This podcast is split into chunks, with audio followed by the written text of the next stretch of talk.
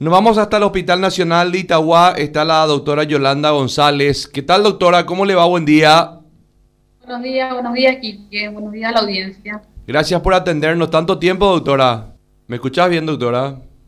Sí, ahora te escucho. Ah, bueno. No, no, estaba un poco celoso ya porque me comentaron que hablas para todos los medios de comunicación y no estaba más hablando con nosotros. No, no es cierto, eso no es cierto, no me llaman más usted que lo diré diferente. ¿eh? No, no, no, por favor. Bueno, gracias por atendernos.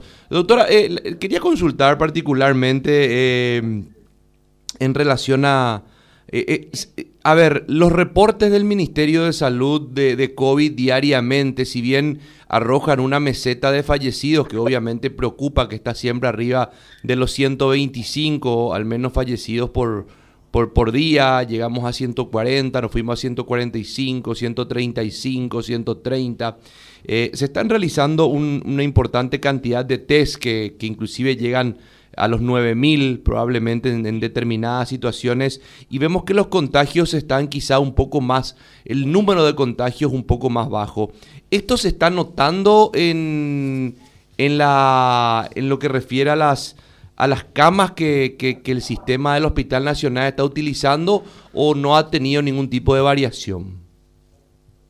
No, no tuvimos ningún tipo de variación. Hoy amanecimos con 201 pacientes internados, de los cuales eh, tenemos 82 eh, en la terapia intensiva y el resto están en el hospital modular y al mismo tiempo ya se está solicitando de vuelta camas, eh, se están complicando en, en, la hospitalización y nos falta cama para la terapia para nuestro mismo hospital, o sea, dar abasto, darnos abasto a nosotros mismos. Ahora, más allá de que el Hospital eh, Nacional es un hospital eh, polivalente, digo, pero en lo que respecta neta exclusivamente a COVID, ¿no hubo ningún tipo de, de diferencia, doctora? No, los ingresos siguen siendo entre 15, los mínimos que ingresamos van a ser 10 y dependiendo ya de, nuestra capacidad, pero tenemos, hoy es llamativo que no tengo una fila en espera, yo no sé si el frío o qué pasó, pero me llamó la atención que no, no amaneció nadie en el triaje porque hasta allí estábamos con pacientes ya con balones entre 10 a 15 todos los días. Hoy amaneció sin nada.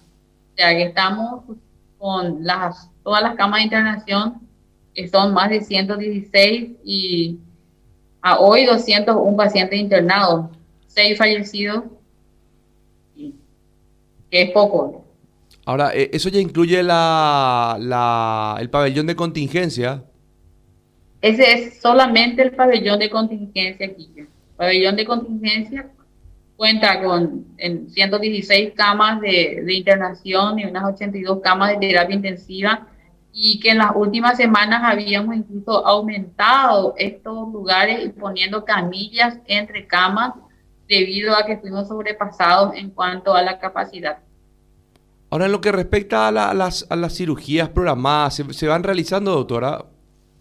Sí, volvimos ya a, a se están reprogramando se están haciendo cirugías, incluso las cirugías bariátricas, que son especializadas, ¿verdad?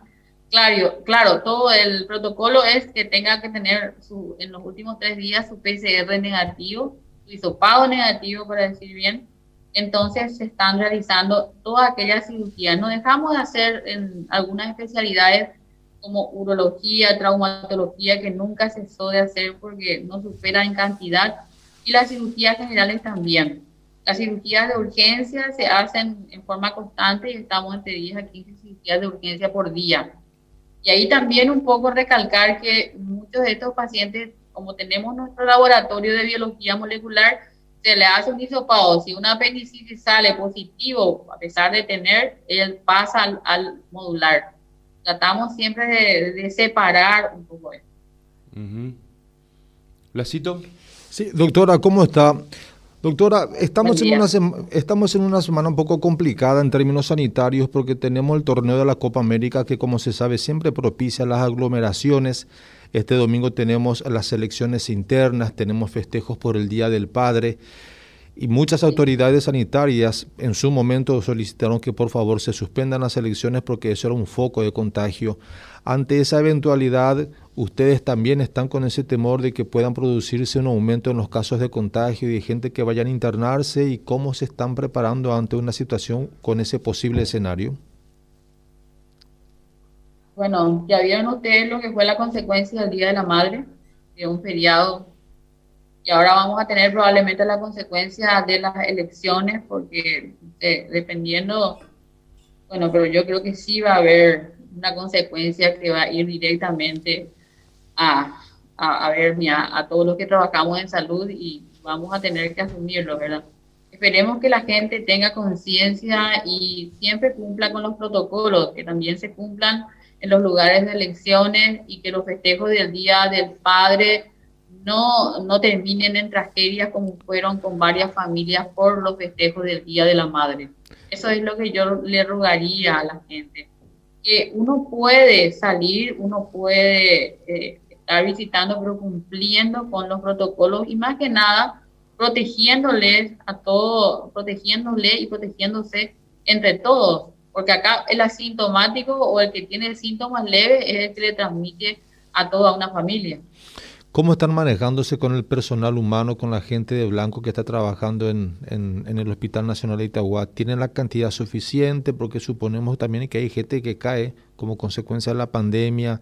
¿Cómo están en ese sentido? Las necesidades. ¿Se cumplió con ellos aquellas promesas que se hizo de, que se les dé una bonificación por el trabajo que están haciendo en horarios extras?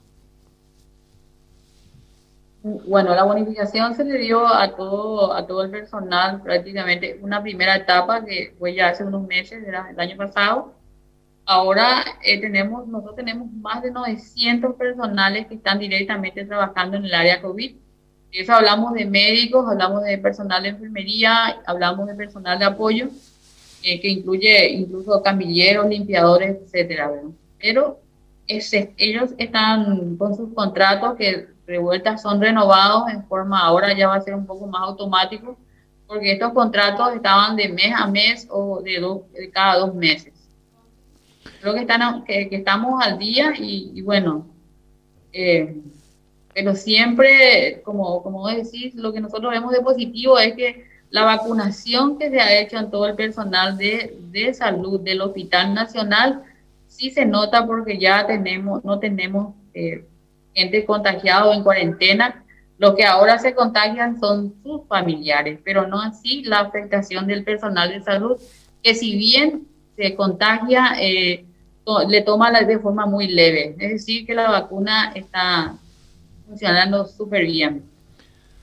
Doctora, estuve leyendo en su perfil de, de, Twitter una, no sé si una denuncia realmente o, o un pedido de atención que usted estuvo posteando en relación a, personas que están tratando de utilizar su nombre para estafar o extorsionar a pacientes que necesitan desesperados de una cama de hospital?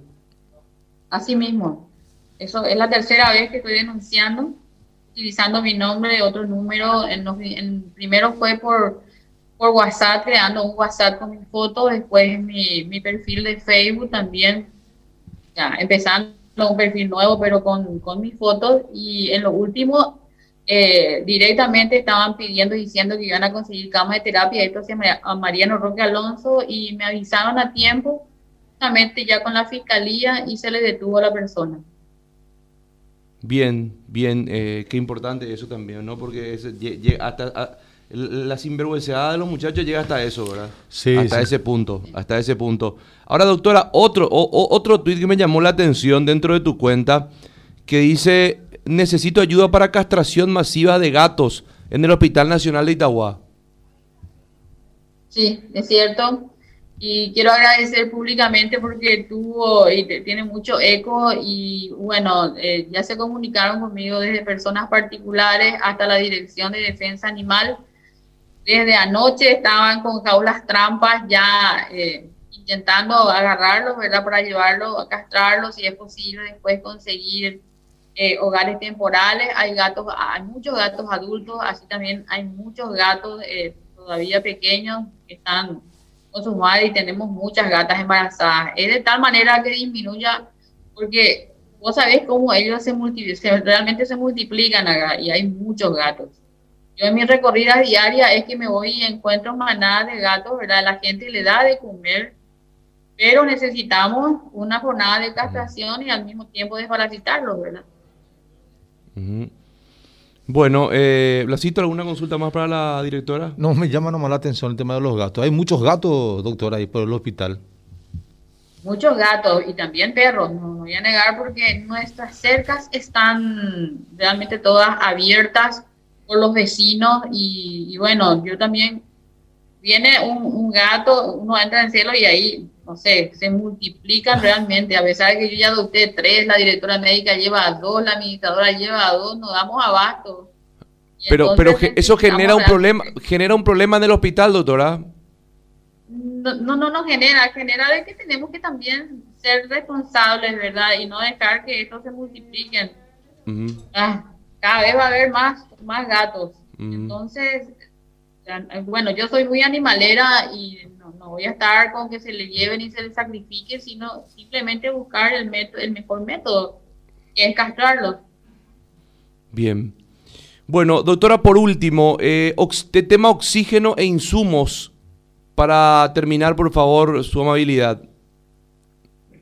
Oxígeno estamos bien, la provisión de oxígeno que utilizamos nosotros, de que, llega muchas veces eh, a hasta 6.000 milímetros cúbicos y se le cargan dos veces los tanques criogénicos. Y el, la PSA, que es la fabricadora de oxígeno, está en estos momentos ayudando a todos los hospitales, está ayudando a todos los hospitales eh, periféricos, incluso estamos cargando entre 180 a 200 balones por día entre nuestro uso, si es que necesitamos dejar pacientes con pacientes internados en otro lugar en, el triaje, y lo mismo para los hospitales que están solicitando nuestra ayuda.